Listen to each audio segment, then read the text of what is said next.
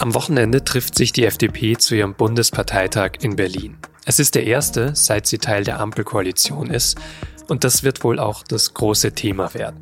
Welche Schwerpunkte konnte die FDP bisher setzen und wie sollte ihre Haltung in der Russlandpolitik aussehen? Darüber habe ich mit meiner Kollegin Henrike Rosbach gesprochen. Die hat gerade den FDP-Chef Christian Lindner auf einer Reise nach Washington begleitet. Sie hören auf den Punkt, den Nachrichtenpodcast der Süddeutschen Zeitung. Heute mit Vincent Vitus Leitgeb.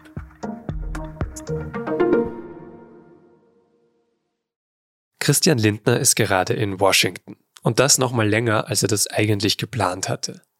Lindner ist nämlich am Dienstag in die USA geflogen und hat dort an wichtigen Treffen teilgenommen. Der Frühjahrestagung des Internationalen Währungsfonds und an Finanzministertreffen der G20 und G7 Staaten. Mit den anderen G7-Mitgliedern hat er dabei auch eine gemeinsame Erklärung zum Krieg in der Ukraine veröffentlicht. Sie sagen darin mehr als 24 Milliarden Dollar Hilfe für die Ukraine zu. Und dann muss Christian Lindner Mittwochabend amerikanischer Zeit noch etwas anderes öffentlich machen. Nach zwei Jahren ohne Covid-19-Infektion, schreibt Lindner auf Twitter, sei der Schnelltest jetzt positiv. Lindner muss also in Washington in Quarantäne bleiben und er kann damit auch nicht persönlich am Bundesparteitag der FDP an diesem Wochenende in Berlin teilnehmen. Für seine geplante Rede am Samstag wird er digital zugeschaltet. Und so wird er versuchen, die Debatte der Partei etwas zu fokussieren. Das Hauptthema, das ist inzwischen schon sehr deutlich, wird auch hier der russische Angriffskrieg gegen die Ukraine sein und die Haltung der FDP gegenüber der Kanzlerpartei SPD.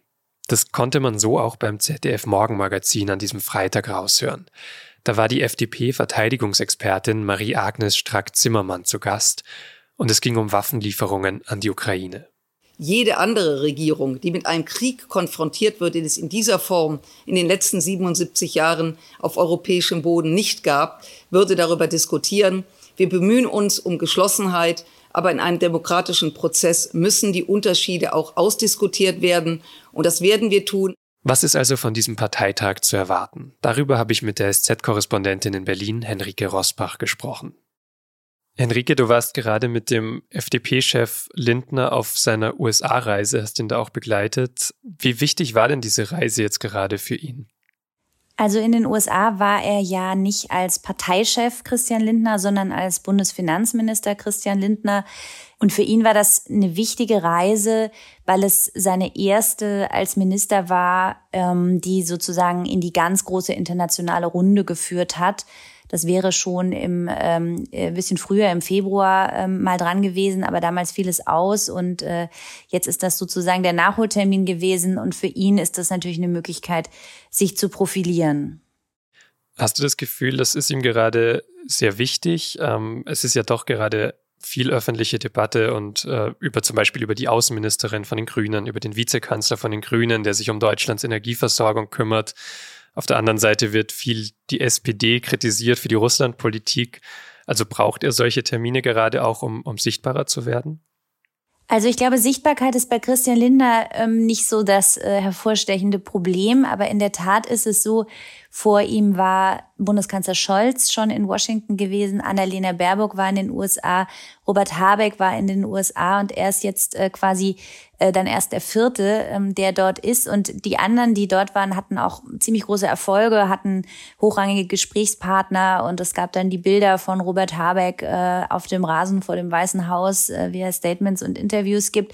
Und das ähm, wollte Linda natürlich jetzt in gewisser Weise auch nachholen. Und da hat ihm dann seine Corona-Infektion allerdings auf halber Strecke einen Strich durch die Rechnung gemacht. Das war jetzt sozusagen der Kontext der Reise. Wie ist denn sonst dein Eindruck ähm, zur Rolle der FDP gerade in der Bundesregierung? Hat sie da gerade Probleme, sich durchzusetzen oder glaubst du, sind da jetzt auch vor diesem Parteitag am Wochenende gerade die meisten zufrieden, so wie diese Ampel begonnen hat? Also ich glaube, nach außen ist der Eindruck, dass ähm, die FDP sich zum Beispiel in der Corona-Politik relativ gut durchsetzen konnte. Also ähm, da hat ja Justizminister Buschmann mit Lauterbach äh, verhandelt, wie es weitergehen soll mit den Corona-Maßnahmen. Und da ist die Handschrift der Liberalen ja doch sehr deutlich zu erkennen. Und auch bei der Impfpflicht ist es ja so, dass die FDP von Anfang an skeptisch war beim Thema Impfpflicht und das ungern wollte und durch diese offene Abstimmung im Bundestag ja dann auch nicht in die Koalitionsdisziplin eingebunden war. Und nun kommt auch keine Impfpflicht. Auch das kann der FDP sozusagen in der Breite nicht unrecht sein. Ähm, bei anderen Themen ist es schwieriger für die Liberalen. Sie wollten ja als sozusagen die Partei auch in diese Regierung gehen, die den, die Rückkehr zu soliden Staatsfinanzen einleitet. Und nun haben eben die Corona-Nachwehen, die enormen Belastungen im Zusammenhang mit diesem Krieg Russlands gegen die Ukraine. All das hat dazu geführt, dass Lindner als Finanzminister jetzt auf einen neuen Rekordschuldenhaushalt zusteuert, sogar noch den von äh, Scholz in der Pandemie übertrifft. Und das ist natürlich jetzt nicht ähm, ein Kernanliegen der Liberalen. Also Grüne und SPD haben weniger Probleme damit, wenn die Schulden höher ausfallen als gewünscht. Und Lindner aber möchte ja im nächsten Jahr die Schuldenbremse einhalten. Und falls das nicht gelingen sollte, wäre das wahrscheinlich nicht ganz unproblematisch für die Agenda der Liberalen. Mhm. Aber was davon denkst du, wird auch bei diesem Parteitag am Wochenende schon Thema sein? Oder ist es da sowieso so, dass das Thema Russland, der Krieg in der Ukraine, da alles überdecken wird?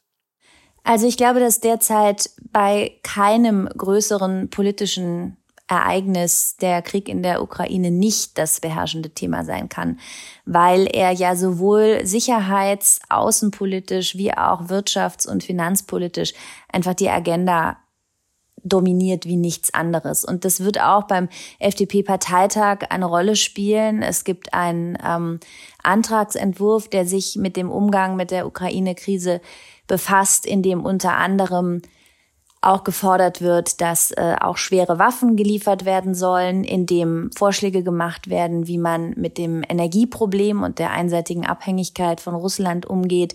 Also das wird mit Sicherheit sehr stark den Parteitag auch dominieren. Im Hintergrund spielt natürlich auch eine Rolle, dass jetzt zwei Landtagswahlen anstehen, die für die FDP bedeutsam sind, weil sie in beiden Ländern mitregiert, Nordrhein-Westfalen, Schleswig-Holstein. Und ähm, da wird sich eben auch zeigen, was für ein Signal kann ausgehen von diesem Parteitag mit Blick auf die Wahlkämpfe in den Bundesländern. Das ist für die FDP auch ein wichtiger, ein wichtiger Punkt. Zumal sie ja in Umfragen, habe ich jetzt gesehen in der Vorbereitung, auch im Vergleich zum Bundestagswahlergebnis zuletzt auch ein bisschen verloren hat, während zum Beispiel die Grünen wieder in der Koalition stark gewonnen haben. Denkst du, das ist auch so ein Thema dann für die Stimmung auch auf dem Parteitag? Also das stimmt. Ähm, Annalena Baerbock als Außenministerin, Robert Habeck als Klima- und äh, Wirtschaftsminister sind sehr präsent gewesen, haben sehr gute persönliche ähm, Beliebtheits- und äh, Bekanntheitswerte für die Politik, die sie machen. Und davon profitiert dann auch die gesamte Partei der Grünen. Bei der FDP ist es so, dass Lindner zuletzt verloren hat. Ihm ist, glaube ich, auch dieser Tankrabatt nicht so ganz gut bekommen, den er vorgeschlagen hatte, mit dem er dann ja auch ähm, keinen Erfolg hatte. Es gibt jetzt zwar Steuersenkungen bei Benzin und Diesel, aber eben nicht das, was ihm mal vorgeschwebt hat. Ähm, aber die, diese Umfragezone, in der die FDP sich im Moment befindet, die wird bei den Liberalen selbst als okay und stabil betrachtet. Das ist jetzt noch kein großer Erfolg und keine Verbesserung, aber es ist äh, auch noch nicht in irgendwelchen gefährlichen Sphären. Und ist das jetzt so vielleicht als Diskussionsgrundlage auch dann für morgen, dass man da überlegen kann, ja, wie stabilisieren wir uns jetzt wirklich da und reicht uns das vorerst mal oder muss da wirklich mehr passieren, dass man neue Wählerinnen und Wähler auch wieder anspricht? Also ich glaube, für die FDP war ja ein ganz wichtiges Zeichen, dass sie bei der Bundestagswahl sehr gut abgeschnitten hat bei den jungen Wählern und bei den Erstwählern. Da kann sie also sich auf Augenhöhe sogar sehen, teilweise mit den Grünen.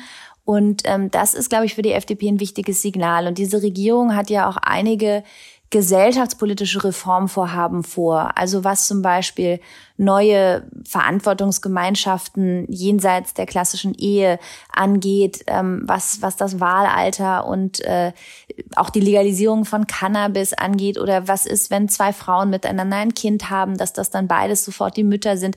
Also all solche Reformen sind geplant und das sind ähm, auch liberale Anliegen, wo es auch eine große Schnittmenge mit den Koalitionspartnern gibt. Und ähm, ich glaube, das wird auch dann der FDP womöglich nutzen. Es ist einfach nur so, dass im Moment die anderen Themen so stark dominieren. Und da ist es so, auf dem Gebiet der Finanzpolitik muss die FDP äh, feststellen, dass ihr Finanzminister Rekordschulden aufnimmt. Bei der Energieversorgung wird es alles sehr viel teurer, was ähm, eine Belastung ist für die Haushalte und ähm, die Lage ist einfach sehr schwierig und äh, da kann man eben jetzt nicht jedes Reformprogramm, das man sich mal vorgenommen hat, sofort umsetzen und angehen. Dann vielen Dank bis hierhin für deine Einschätzungen und du wirst ja auch morgen vom Parteitag berichten, auch über die Rede von Christian Lindner. Dann wissen wir, wie er sich da auch positionieren wird. Genau, sehr gerne. In den vergangenen Tagen wurde Bundeskanzler Olaf Scholz ja oft kritisiert. Deutschland agiere zu zögerlich, gerade wenn es um Waffenlieferungen an die Ukraine geht. In einem Interview mit dem Spiegel hat Scholz sich jetzt verteidigt. Mit seiner Zurückhaltung möchte er eine militärische Konfrontation zwischen NATO und Russland verhindern. Scholz habe Sorge vor einem Nuklearschlag durch Moskau. Er hat aber auch angekündigt, der Ukraine weitere Waffen zu liefern. In Würzburg hat der Prozess um die tödliche Messerattacke vor zehn Monaten begonnen. Bei einem Angriff in der Würzburger Innenstadt wurden damals drei Frauen getötet und neun Menschen verletzt. Der Angeklagte hat die Attacke bereits am ersten Prozesstag gestanden. Er war 2015 als Geflüchteter nach Deutschland gekommen und schon vor der Tat wegen psychischer Probleme aufgefallen. Jetzt geht es darum herauszufinden, ob er schuldunfähig war. Davon geht die Staatsanwaltschaft München aus. Dann würde der Mann dauerhaft in einer Psychiatrie untergebracht werden. Mit einem Urteil wird Ende September gerechnet.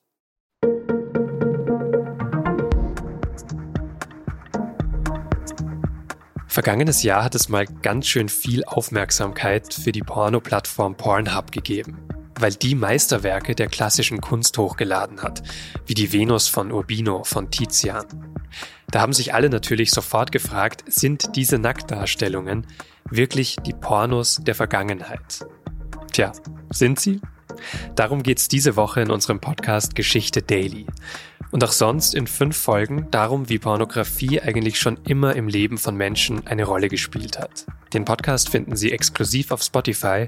Den Link dazu packe ich in die Show Notes. Redaktionsschluss für Auf den Punkt war 16 Uhr. Produziert hat diese Sendung Justin Patchett. Vielen Dank fürs Zuhören und bis zum nächsten Mal.